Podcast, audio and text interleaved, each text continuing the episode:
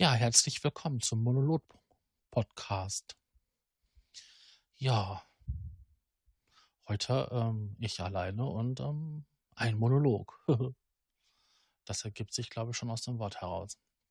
Ich bin Sascha Markmann und ähm, sag Hallo. Ich hatte mir ein Thema herausgesucht, was mich in den letzten Tagen doch mal wieder etwas mehr beschäftigt hat. Und ähm, zwar ist das Hochmut. Ich weiß, es gibt dieses Sprichwort, Hochmut kommt vor den Fall. Und ähm, ich denke, das beschreibt ganz gut, was das Wort Hochmut zu bedeuten hat. So insgesamt ist das eine Situation, die mir doch ähm, recht negativ auffällt. Also manchmal habe ich so Leute um mich herum, die halten sich einfach für unfehlbar unschlagbar und ähm, hätten die Weisheit mit Löffeln gefressen.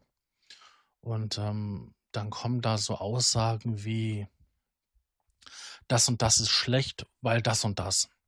Oder ich kann das und das nicht nutzen, weil das und das. Und dann denke ich mir immer so, warum machen das alle anderen so und haben nicht diese große Erleuchtung wie du und ähm, verwenden, äh, verwenden es und machen was damit und gehen nicht hin und ähm, kommen nicht voran mit dem, was sie machen wollen, weil ich immer noch auf der Suche bin nach etwas, um es anders zu machen. Und das ist echt so, hm, das ist so, naja, da fehlen mir stellenweise die Worte, wie man merkt. Ja, das so viel zu Hochmut das ist auch so eine Eigenschaft, die irgendwie wohl abzufärben scheint. Also wenn man mit einem Partner zusammenlebt, der das genauso hantiert, der meint, er ist unfehlbar, dann ähm, muss das auf den Partner wohl zwangsläufig übertragbar sein. Und das ist eine Sache, die ich echt schade finde, weil wenn man sich dann dieses als eine positive Eigenschaft herauszieht, weil man jetzt in dieser Konstellation, in der man halt zusammenlebt, ähm, sich dann halt überlegen, weil man diese besondere Weisheit hat gegenüber all der anderen, dann verschließt man sich so viel. Wenn ich jetzt als Beispiel sage, Facebook ist blöd, weil Facebook etwas mit Sachen, mit meinen Daten macht, was ich nicht möchte, verschließe ich mich halt einer großen Menge an Publikum. Wenn ich jetzt sage, Twitter ist blöd, ja, dann verschließe ich mich halt der gesamten Gruppe der Leute, die Twitter nutzen. Und wenn ich jetzt sage, Instagram ist blöd, weil Instagram mit Facebook zusammenarbeitet, dann verschließe ich mich halt dieser riesengroßen Gruppe auf Facebook, äh, auf, auf, auf Instagram. Und wenn ich jetzt alle diese Sachen immer halt wegnehme und irgendwelche super nerdigen Nischenprodukte nehme, dann ist das zwar schön und gut und vielleicht auch besonders für den Nerd-Faktor geil, aber ich verschließe mich halt einer möglichst großen Community, also Leute, einer großen Zielgruppe, einer möglichst großen Reichweitengruppe. Es ist zwar toll, wenn ich, wenn alle meine Freunde und Bekannten halt das sich anhören, sich anschauen oder das durchlesen, was ich mache. Aber ich möchte ja gerne halt auch mehr erreichen. Mehr Leute mit meinen Sachen unterhalten und ja, nicht nur, nicht nur unterhalten, vielleicht auch manchmal ein kleines bisschen Weisheit weiterbringen. Und deswegen muss ich dann auch hingehen und dann auch einen sauren Apfel beißen und vielleicht auch gegen meine Überzeugung, gegen meine ja, inneren Einstellung handeln und einfach vielleicht mal mir eingestehen, dass ich auch hin und wieder mal etwas nutzen muss, was nicht unbedingt ich ideal halte oder für, für besonders gut oder für erstrebenswert halte. Einfach nur, weil dort meine Zielgruppe ist dort die möglichen Konsumenten sind. Ist das jetzt irgendwie so merkwürdig oder so abstrakt ausgedrückt? Jetzt nur an diesem Beispiel.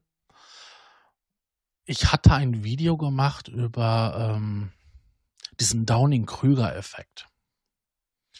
Und dort war mir besonders in Erinnerung geblieben, ähm, die Geschichte halt, die ich erzählt habe über einen Vorgesetzten von mir, der halt ähm, besonders glänzte, sich besonders immer nach vorne ähm, schob, bei allen möglichen Sachen gerne Sonderaufträge annahm und die dann halt ja, an seine Untergebenen weitergeleitet hat und sich dann halt mit dem Ergebnis geschmückt hat und ja immer wieder halt ähm, ein paar Fachwörter gestreut hat, so ein bisschen auf Fachwissen gemacht hat, um so halt ähm, seinen Vorgesetzten, unseren Vorgesetzten, ähm, besonders zu gefallen.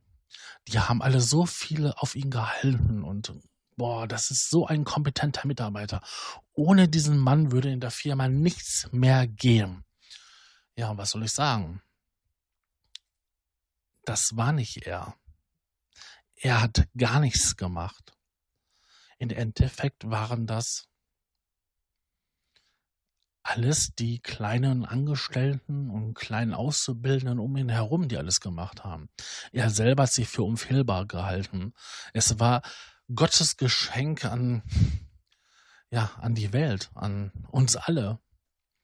Das war der ultimative, super, duper tolle. Ja, und das ist auch so. Das hat auch was mit Hochmut zu tun.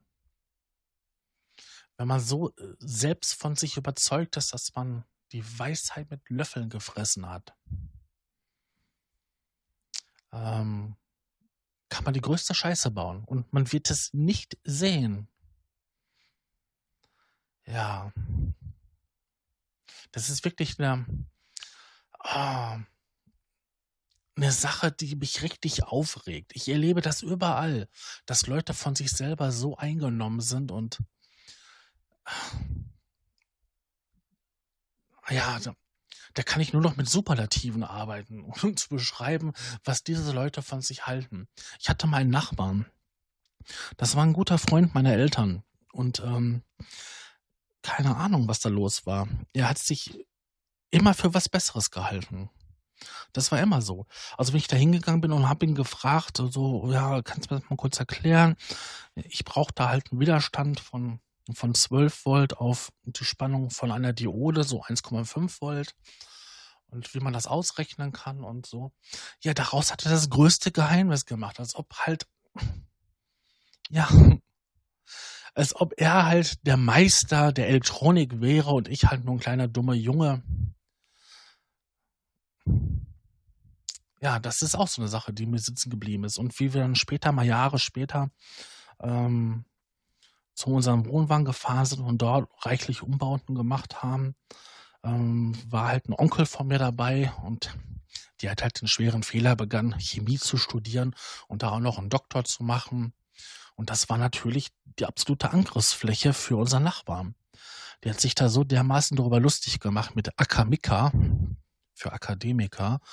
Das, ähm, das, das ging gar nicht. Das, das nervte nur noch.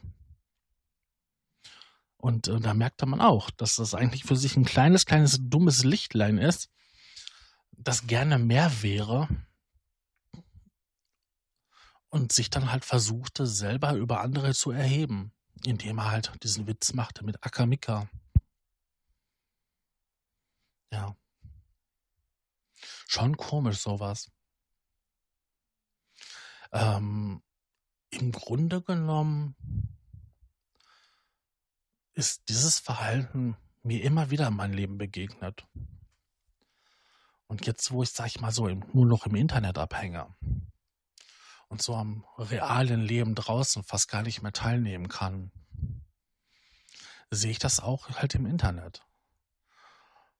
Und weil man sich dann ja so toll hält und für so unfehlbar und für so super brillant und sich in keinster Weise auch irgendwelche Schwächen und Fehler eingestehen kann, sind das dann genau die Leute, die dann mit den Hintern gar nicht vorankommen und überhaupt nicht ja, irgendwas auf die Beine stellen, sondern ich fange ein neues Projekt an, mache dieses Projekt eine Zeit lang, sehe, es hat keinen Erfolg, breche es ab. Und das ist so traurig, weil jedes Mal steckt man da so viel Energie rein und so viel Energie, die man auch für andere Sachen hätte nutzen können oder ja. Ich habe es bei meiner Freundin auch gesehen. Die hatte dann damals angefangen mit dem, mit dem Blog, den ersten, den wir erstellt haben. Und hat auch über Monate lang halt mit großer Begeisterung und Spaß daran Texte geschrieben und aber als halt das Feedback ausblieb, und das ist nun mal halt bei einem ähm, sehr, sehr nischigen Blog, wo es halt um Alltagsgeschichten geht, der Fall, ähm, ja, da hat sie den Spaß dran verloren. Sie hätte gerne halt mehr Kommentare gehabt, mehr Klicks. Wenn wir in der ersten Woche äh, auf drei, vier Geschichten zehn Klicks hatten, dann war das viel gewesen. Manchmal gab es Geschichten, wo über Wochen lang überhaupt nichts passierte. Ja. Komischerweise, ich habe diese Energie, ich habe diese Ausdauer. Und ich bin auch in der Lage, mir halt Fehler einzugestehen. Und wenn ich dann merke, dass halt der eine Weg nicht funktioniert, dann probiere ich halt einen anderen aus. Aber es ist nicht so, dass ich halt der Meinung bin, ich habe die Weisheit mit Löffeln gefressen. Es gibt nun mal halt ein paar Sachen, wo mir aufgefallen ist, dass die halt besser funktionieren. Und das ist zum Beispiel, wenn ich jetzt im Podcasting-Format bleibe, ähm, wenn ich dort einen Podcast fertig habe und den ab, äh, die anderen Formate fertig habe und abliefer und diesen halt bei NRW Vision einreiche, dann gibt es dort eine Beurteilung, so ein kurzes Feedback, also was den Redakteur, der das mit dem Beitrag begleitet hat, bearbeitet hat, gefallen hat. Und dort kommen dann halt meistens halt so Sachen wie, es sind zu viele Pausen, ähm, man schweift so oft ab. Und komischerweise sind die Formate besonders erfolgreich, wo die Leute ständig irgendwie abschweifen und eigentlich immer um das Thema herum erzählen wo halt viel Blödsinn gemacht wird, wo viel gelacht wird, äh, wo die Leute sich auch gar nicht so ernst nehmen. Und ähm, das sind die Formate, die Erfolg haben. Das sind die Formate, die geklickt werden und abonniert werden. Ich glaube, manchmal ist das so, dass in der Rundfunkwelt einfach so sehr gedacht wird wie ein Radiosender. Ja, der Pegel muss stimmen, die Lautstärke muss stimmen, es dürfen keine Pausen sein.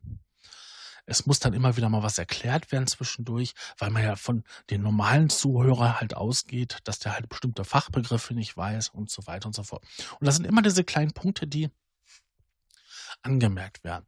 Wenn ich jetzt überlege, dass ich einen Podcast mache, der sich halt an Hobbymusiker richtet, dann gehe ich davon aus, dass die meisten wissen, was ein Sampler ist, was ähm, virtuell analoger Synthesizer ist. Und mir widerstrebt es dann eigentlich hinzugehen und das zu erklären. Dennoch taucht das halt immer wieder auf. Und das sind, da merke ich halt, das sind dann so Punkte. Ja, gut, das, das nehme ich mir an. Da wird darauf hingewiesen. Das könnte ja sein, dass sich da auch jemand interessiert, der nicht so firm ist und erfahren ist. Dann versuche ich das umzusetzen. Die anderen Punkte sind dann halt wieder so, wo ich merke, meine eigene Erfahrung zeigt mir, dass es anders besser ist. Und ähm,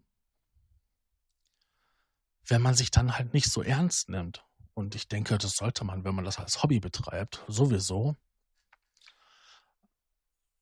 ja, dann sollte man das auch zeigen.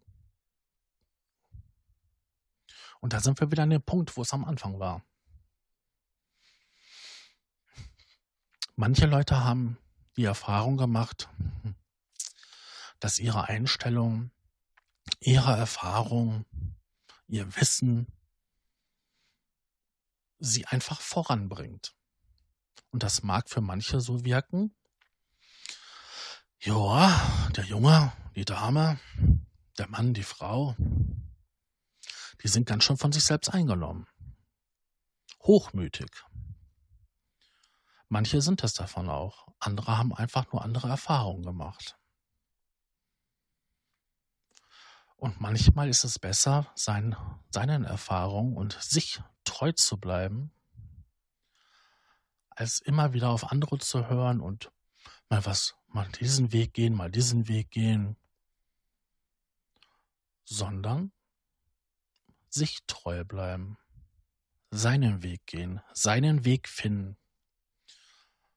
Und ich denke, dass man damit auf Dauer wesentlich besser fährt. Und man sollte nicht immer darauf achten, was andere von einem denken. Egal, ob man für hochmütig gehalten wird oder andere meinen, dass man an den Downing-Kruger-Effekt leidet. Tja, das waren jetzt so meine Gedanken und meine Überlegungen zu dem Thema Hochmut. Ich weiß, es ist nicht unbedingt mit dem Prädikat wertvoll versehen, aber es sind halt meine Gedankengänge und die wollte ich euch mal mitteilen. Ja, dann wünsche ich euch noch einen schönen Tag, einen schönen Abend, einen schönen Morgen, je nachdem, wann ihr das hört und ähm, macht es irgendwie besser. Tschüss.